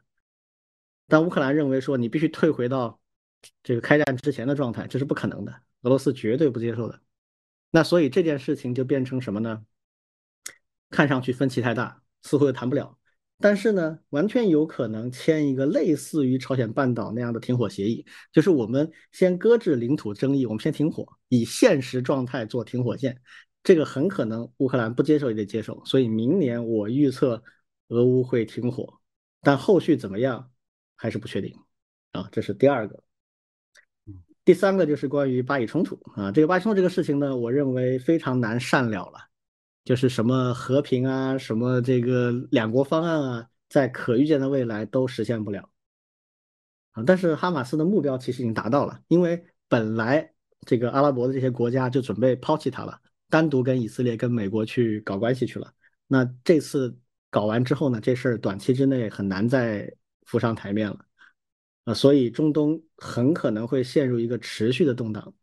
明年是美国大选年，每次美国大选年，尤其下半年，美国对全球的影响力都会显著的弱化，就他会顾不上那些事情，而且不敢采取很强的动作。那么各地的那些势力就会很啊活跃啊，所以中东这个明年会是真的火药桶啊，就会有各种事情都有可能发生，但是。恐怕不会太平，那这个是第三个，这是关于国际政治的几个，其他的那些事情都太小了，我就觉得没有必要去专门去聊了。比如有人还专门问我们说，能不能聊一聊东南某岛明年也有所谓的啊地区领导人选举那破事儿吧，就根本不值得一聊啊，大家更不用去理他就完了，什么影响都没有，那个不管结果是啥啊，你根本不用去理他。好，那关于人工智能呢，我就说一个点吧。就是我认为明年是大语言模型的应用之年，也是领域定制大模型元年。什么意思呢？就是这个基础的自然语言大模型，它很可能不会有很巨大的发展，它会有进展，但是大家会觉得还好啊，不是那么的突破。为什么会这么觉得呢？因为上一步迈得太大了，那一步已经把想象空间都给占掉了。就是所有人都觉得，哎，这已经一步就到几乎到 AGI 的水平了，所以后面再走一些步的话呢，跟前一步没法比，所以大家会觉得自然语言大模型有进展，但没有那么突破。但是这些进展，包括现在已经成熟的这些东西，会应用在很多领域。如果这些领域能够真正的融入到应用场景，产生一些非常可用的产品的话，那其实是影响会更广，啊，会更深远。比如说。呃，艺术创作类的、教育和科研类的、编程代码类的，如果能产生一些终端产品，就是每个人都能够使用的工具，哎，那这个会很不一样。明年这方面一定会有一些突破。好，最后啊，这个游戏爱好者聊聊游戏啊，明年有三款游戏是我关注的啊。第一款是三月八号会发售的《圣兽之王》啊，这个是日本一个非常小众的开发商，叫 Vanillaware，就是香草社，他们做游戏很少。但是非常的纯粹的艺术感很强，是我非常喜欢的一个开发工作室。他们的所有的游戏，不管好不好玩，我都会支持一把。所以这个啊，《圣头之王》是他们的美术有一种非常独特的艺术魅力啊。然后剩下两个都是大作了啊，一个是明年六月份会进行公测的，就是《流放之路》啊，这个《Path of Exile》的二点零的版本，现在官方正式定名叫《流放之路降临》。它原来叫四点零，后面叫二，反正就是《流放之路》的新版。我认为啊，我现在看它的一些介绍啊，我认为会比《暗黑破坏神四》好很多，所以我会去试一下。啊，是一个类型的，就是这种刷子游戏。那另一个就是明年八月二十号的《黑神话：悟空》，这个会影响中国游戏产业未来五到十年的发展。这个游戏如果成功了，很可能会在游戏行业拥有类似于《流浪地球》这样的影响力。如果他失败了，那么就中国就更加没有人敢去碰单机游戏了。好，这就是我所有的预言啊。那我来讲一讲。好，嗯嗯，其实，呃，国际政治相关的，我本来也想讲的，但是我听完李俊讲完，我决定不讲了。为啥呢？因为我我比较认同这个李俊的一个判断啊，尤其是呃，我本来想讲，稍稍稍微说一两句吧。我本来认为，在明年，俄乌冲突和巴以冲突应该都不会结束，嗯，依然会继续，就是，但是没有人会关心。就是他会一直打打打打打，然后今天死一个人，明天死两个人，就这样的打法，就是变成就长期焦灼，但没有结论，这是我的一个判断。嗯，这四个国家或者政权吧，都后继乏力，但是又不愿意停下来，所以感觉他还会继续搞，但是呢，越来越不重要，或者说越来越没人关心，因为反正就是那边打打打打打打，只是一些地区上的很讨厌的事情而已。但真正我想讲的还不是这个。想讲的是刚才李俊说的那个预言，其实我跟李俊有一个完全相反的一个判断啊，因为正好我前两天还看到一个一篇文章，讲的就是行业大模型的问题。其实他们呃，微软有一个首席科学家叫 Eric，他在三月份发了一篇文章，然后到十一月二十八号又发了一篇更进一步的文章。嗯，简单的就是说他们的提示词有一些进展。嗯，大概的意思就是说，他们利用一套精心选择的提示词，同样的这个效果，在大模型就是 ChatGPT 的呃 GPT 四上面得到的得分呢，已经超过了行业领域的专业大模型。嗯，这是一个什么概念呢？就是呃，我们我们可以认为，在行业大模型是经过特别优化的，但是它那些所谓特别优化的知识，在这个通用大模型里面很多都是有的，但是呢，它并没有被合适的提示词给调用出来。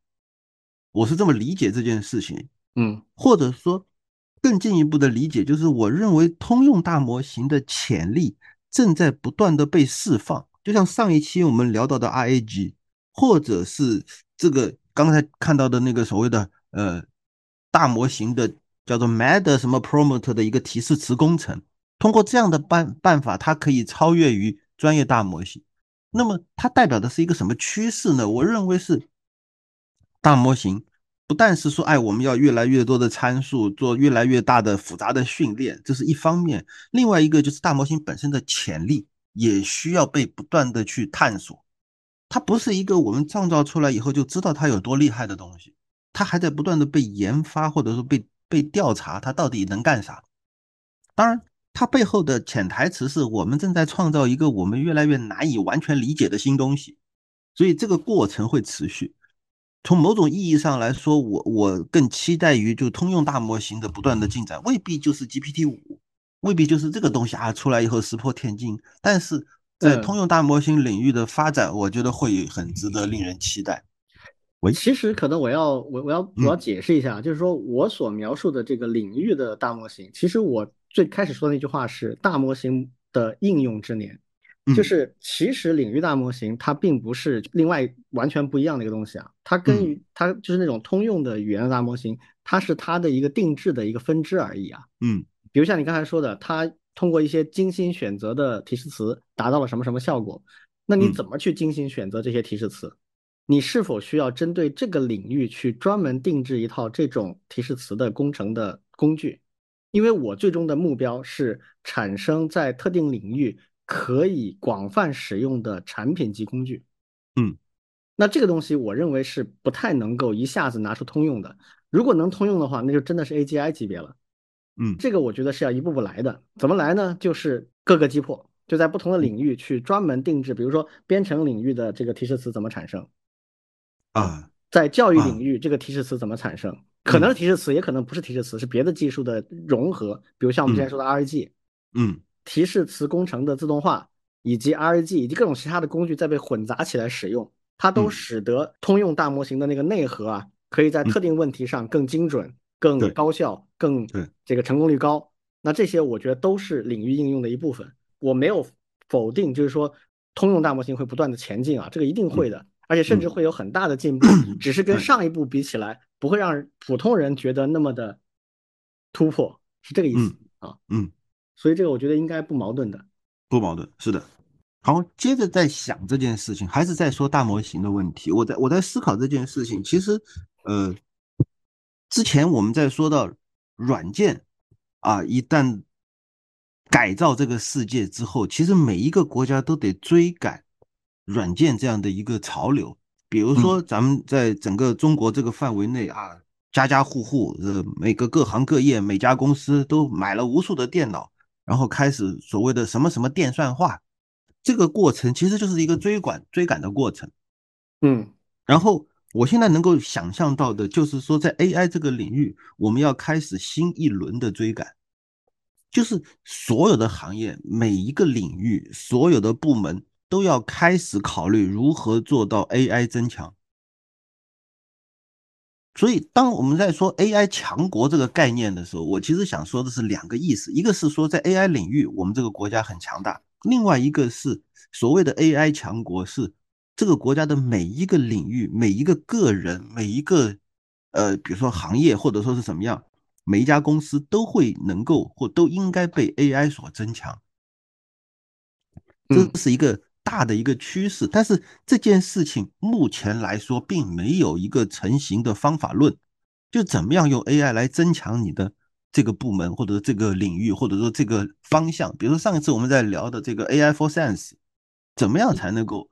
对科学研究更有帮助这件事情，大家都还在探索，但是这是一个呃，怎么说看谁跑得快的一个过程。我们怎么才能够确保在这个时代，在 AI 全面的席卷所有的领域、所有的行业的过程中，不要被甩下来？目前看上去又是美国跑在前面了，我们在后面在追，怎么样才能够不被甩下来？而且在这个过程当中，其实刚才我们在聊到，说我为什么希望美国打那个官司能够，呃，最好法院判决说是这个数据更加值钱，这样能够拖慢美国的 AI 的发展速度，其实就是我们联想到冷战的时候的石油危机，就那个年代，石油就是各个国家在争夺的资源，就像我们现在在数数据化、数字化这个时代的时候，数据的。就是新时代的石油，如果石油非常的贵，就会拖慢一个国家的工业发展。那么同样的，如果数据非常贵，就会拖慢我们国家的数字化或者是 AI 这个方向的发展。从这个角度来说，我其实希望中国在数据确权这件事情上面要暂缓。对，你越是。想要精确的去确保什么什么数据那方的权益，其实就是在保护落后的行业，而损害了先进行业的利益。就像我们去保护石油发展国家的，就石油输出国国家的权益，就会拖慢那些发达国家的发展速度。对，就是这个逻辑。这个事儿其实我觉得不用太担心啊，就是在。之前我们在鼓励新能源的时候，那个力度是非常大的，大到很多行业都不适应了。对，呃，包括在数据，包括在 AI 的产业应用这方面，我们的先天优势非常大。所以这方面我觉得几乎都不用担心啊，就是美国肯定肯定比我们差很多。但是美国现在优势在前面，就最前面突破的那个集团军，嗯，那个我们短期内追不上，原因就参见上一期我们节目，嗯。还有另外还有一个判断，其实除了数据的价值之外，就还有就是一个算力的价值。就是假设我们按照刚才的推论，各行各业所有领域都要拼命的去 AI 化的时候，算力永远会成为缺口。那么大家都要去拼算力，但是我我并不担心中国的算力。因为我我相信我们的芯片，我们被被这种什么 GPU 被卡脖子这件事情是短期的，真正最终要比拼的是两个国家在能源利用率上的能力，谁更擅长利用能源，谁更擅长把所有的这个资源、所有的能源、所有的电力都拿出来算去做 AI 的计算，这个说实话，我还是觉得中国会领先。这个问题不大的，这个我们优势太大了。对，就是在工业这方面。但我跟你讲，现在有个另外一个非常大的威胁啊，嗯，就是我们的有效数据。对，就是很多关键行业，其实我们现在缺乏有效数据积累。对，这是一个很要命的事情，说实话。嗯，对，所以你看，在呃一个大的判断，就是呃，就正好我刚听完一个节目叫《冷战的故事》。一个大的判断就是，我认为现在就已经进入了一个新冷战的时代。在新冷战的时代，大家拼的不是核力量，拼的是 AI 的力量。嗯，这是第一个判断。第二个判断是，AI 它如果要比拼的话，它像跟过去的最大的区别就是它需要几个要素：第一个数据，第二个算力，第三个是比如说是理论，这是硬的实力方面的。就是 AI 算法、AI 数据和 AI 算力，还有一个呃严重缺乏的，但是大家现在目前还处在同一个起跑线上的，就是 AI 如何应用于各行各业的方法论，这个大家都缺，都需要探索。所以呃，从整体来说，我认为我们只是在算法和这个科技领先这个程度上可能有所落后，但是在数据和算力方面，应该是会呃后来居上。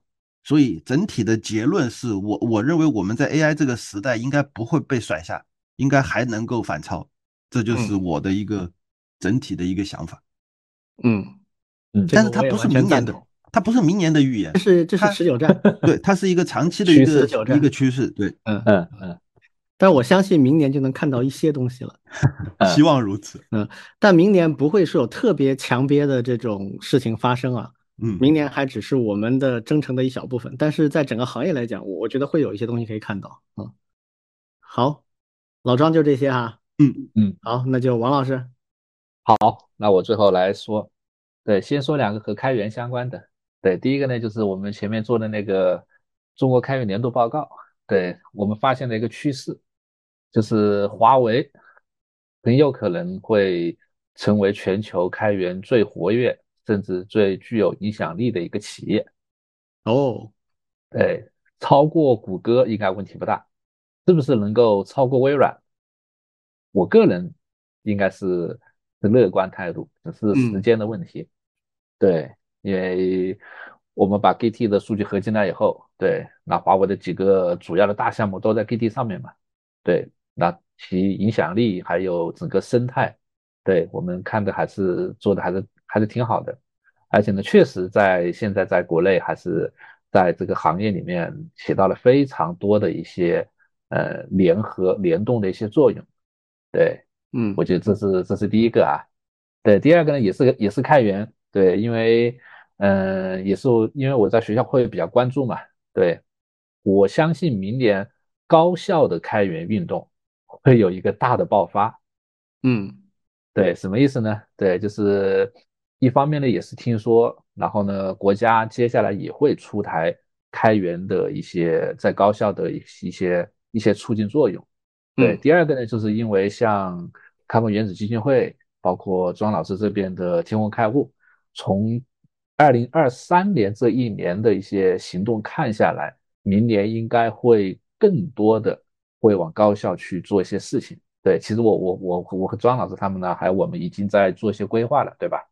嗯，对，特别是开放原子，对开放原子呢，其实对学校这一端呢，还是非常情有独钟的，对，一直在做很多事儿。然后呢，还有一个，对，经过了这几年的基础，对，就是高校的一些师生呀，开始对开源的一些认知开始越来越深入了。对，以前是会觉得和我没有没有什么关系，对我也不是搞软件的，对啊，我也不是做开发的。对，那现在对，那虽然也有一些泡沫，对，肯定有泡沫的，对，但是呢，肯定也会留下来一些非常硬的一些成果，对，甚至我们有的都想不到的，对，因为我现在也也开始看到，在一些 CAD 领域，在一些硬的一些算法，包括一些行业、航空航天等等，都开始有各种各样的一些开源项目冒出冒出来了。对，而且呢，很多也是高校去做的。对，那再加上政策端的制定，对这个呢，其实也是我特别想推的。不知道明年有没有一个能够好的落地的，就是把开源贡献和一些学分能够和一些保研相关的机制能够挂钩。对，这样的话呢，能够吸引更多的学生来。对，但是呢，我自己会预测，就是高校端会有更多的。